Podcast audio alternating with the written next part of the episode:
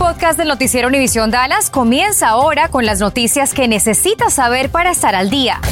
Infórmate de los principales hechos que son noticia aquí en el podcast del noticiero Univisión Dallas. En el noreste de la ciudad de Dallas se vivieron momentos de tensión y pánico en una primaria tras el reporte de que posiblemente había una persona armada en esa escuela. Cintia Cano se nos une en vivo desde la Forest Lane Academy. Cintia, ¿qué fue lo que pasó?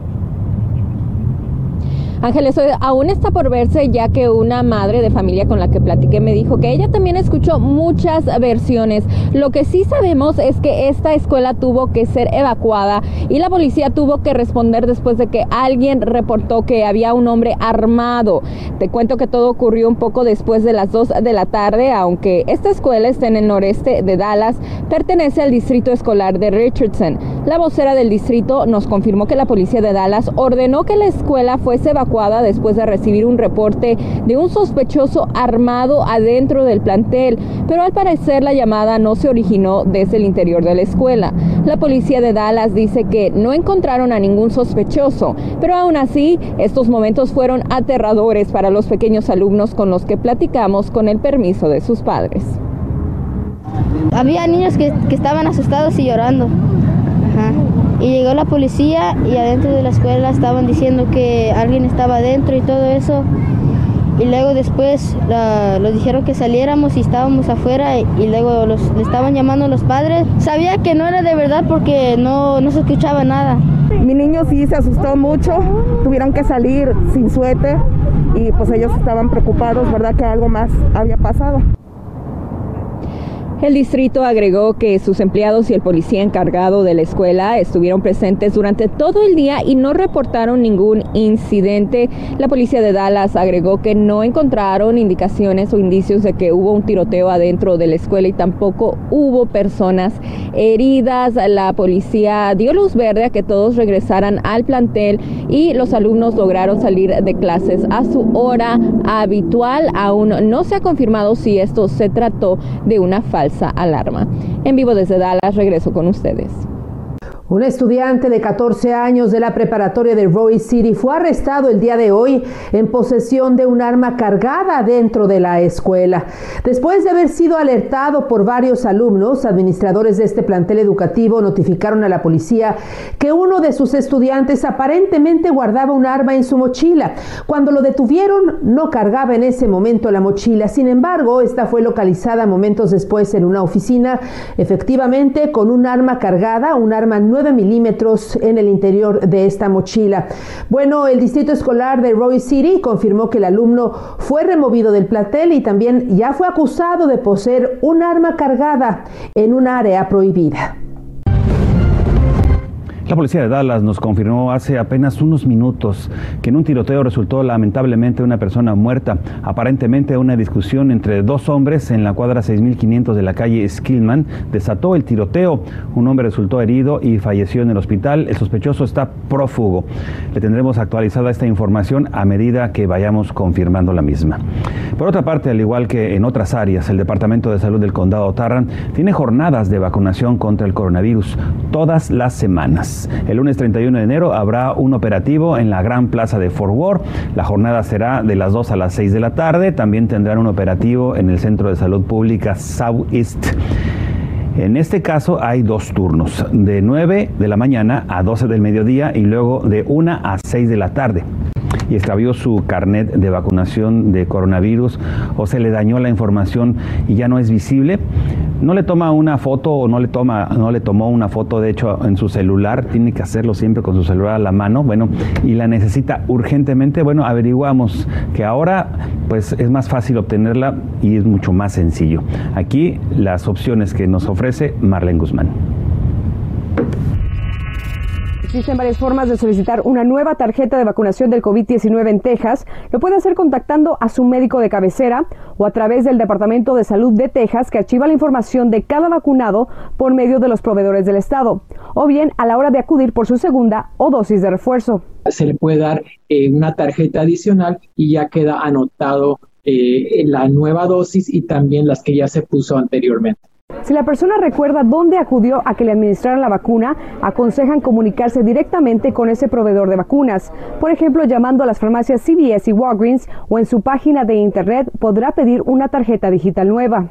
En mi caso, yo recibí las primeras dosis de la vacuna contra el COVID-19 en los hospitales Metodista, así es que los contacté para hacer este interrogante y me respondieron que simplemente con ir a cualquiera de sus sitios y pedirla, le darán una nueva. Pero ¿qué tan frecuente es que esto le pase a las personas? ¿Los han llamado a ustedes para reportar que se les perdió o se les destruyó la tarjeta de vacunación? Es común, todo, eh, casi todos los días pues nos llaman eh, personas eh, que se pusieron la vacuna en uno de nuestros sitios del Departamento de Salud de Houston y ya les ayudamos a conseguir una segunda tarjeta. Si este es su caso, puede comunicarse al centro de llamadas del Departamento de Salud de Houston al 832-393-4220. Le van a pedir una forma de identificación para verificar qué es la persona que vacunaron y para menores de edad le pedirán este documento al padre o tutor. Que la desesperación e urgencia de obtenerlo no lo lleve a falsificar este comprobante de vacunación, pues al llevar el sello del CDC puede tener serias consecuencias como costarle una multa y hasta años en la cárcel. El mismo castigo podría aplicar para personas que lo compren y usen sabiendo que es falso. Continuamos con el podcast del noticiero Univisión Dallas.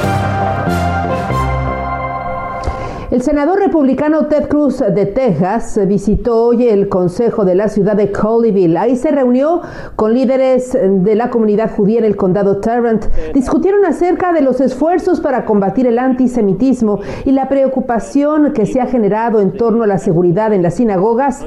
Esto tras la reciente toma de rehenes en la congregación Beth Israel en esa ciudad de Colleyville. Bueno, cada año son miles, miles las personas que aguardan ah, por la donación de un órgano, incluso para salvar su vida. Por ello, Roberto Ruiz investigó y a continuación le tiene algunas de las opciones para que usted haga la diferencia y se convierta en un preciado regalo de vida. Él es Justin. A su corta edad ha tenido que vivir con ciertos cuidados. está en espera de trasplante desde que nació. Entonces ya vamos, a, tiene, él tiene 12 años, de hecho, entonces son 12 años que él tiene esta condición, así nació y estamos en espera de un trasplante de riñón. Me cuenta que en muchas de las ocasiones su hijo se siente débil por el tratamiento médico que recibe, especialmente luego de pasar por la diálisis. Todos los días, solo conecto en la noche como a las 8 para en la mañana que él está listo para la escuela ya, ya acabó el tratamiento. Son, son 10 horas al día, más su medicamento y su comida especial que él tiene, todo en trasplante es lo que ayuda a que ellos puedan tener una vida más larga, con más energía y más productiva. Darle el mensaje a la comunidad, como, son, como todos pues somos hispanos y saber que es muy importante que que uno vaya y ponga que puede ser un donante porque así puede salvar otra vida. Melissa se refiere a la opción que tenemos al momento de solicitar o renovar una licencia de conducir a través del Departamento de Vehículos Motorizados o DMV, en donde podemos marcar sí para poder ser donante de órganos en caso de fallecer. Pero si alguien desea donar un riñón directamente a Justin Ramírez, puede ingresar sus datos a la página de internet health.ucdavis.edu diagonal. Razón por qué los niños esperan tantos a veces puede ser el tipo de sangre, a veces puede ser porque los familiares, o sea, no son compatibles con ellos. Melissa asegura padecer por una enfermedad que le impide donarle un riñón a su niño y en cuanto a sus familiares cercanos, ninguno es compatible. Tú quisieras que tu hijo se levantara y sintiera bien todo el tiempo, pero es una impotencia de verlo así y hay veces donde realmente todo el día no come, de que tampoco le da hambre por lo mismo que la máquina le sacó mucho líquido. Y aunque esta madre sabe que es difícil conseguir un donante, su amor de madre la mantiene fuerte y se aferra a la esperanza de que llegue un ángel y le conceda el milagro de ver a su hijo crecer. Se le agradecería mucho, estuviera siempre en contacto y fuera algo que pues Dios mandó y estuviera muy agradecida con esa persona porque así mi hijo pudiera continuar más años de vida. El lunes vence el plazo de registro para votar en las próximas elecciones primarias aquí en el estado de Texas. En esas votaciones se elige a los candidatos que representarán a los demócratas y a los republicanos. ¿Quiénes deben registrarse? Bueno, pues las personas que cambiaron de domicilio o quienes cumplieron 18 años de edad. Para saber si está registrado, usted puede ingresar a la página de internet sostexas.gov, que es esta página, lo hace a través del buscador y le va a aparecer esto que dice Bote Texas. Entonces hace clic aquí y va a aparecer si está o no registrado. Aquí dice estoy registrado, hace clic y va a aparecerle aquí, estoy registrado, ya le aparece en español o en inglés, como usted lo quiera ver. Y entonces vamos a ver el criterio de búsqueda. En este criterio de búsqueda le va a dar tres opciones. Si tiene usted el número como elector, su fecha de nacimiento, su licencia de conducir o su fecha de nacimiento, o su apellido, su primer nombre, el condado donde vive o su fecha de nacimiento.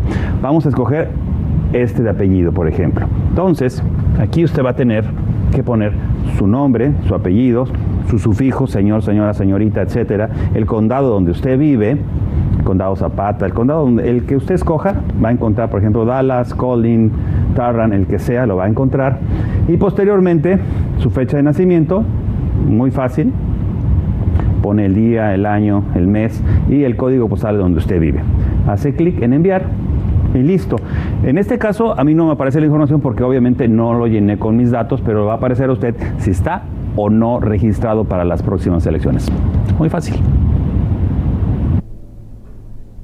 La línea aérea American anuncia sus planes de reducir la salida de sus vuelos desde el Aeropuerto Internacional Dallas Forward. Tómelo en cuenta.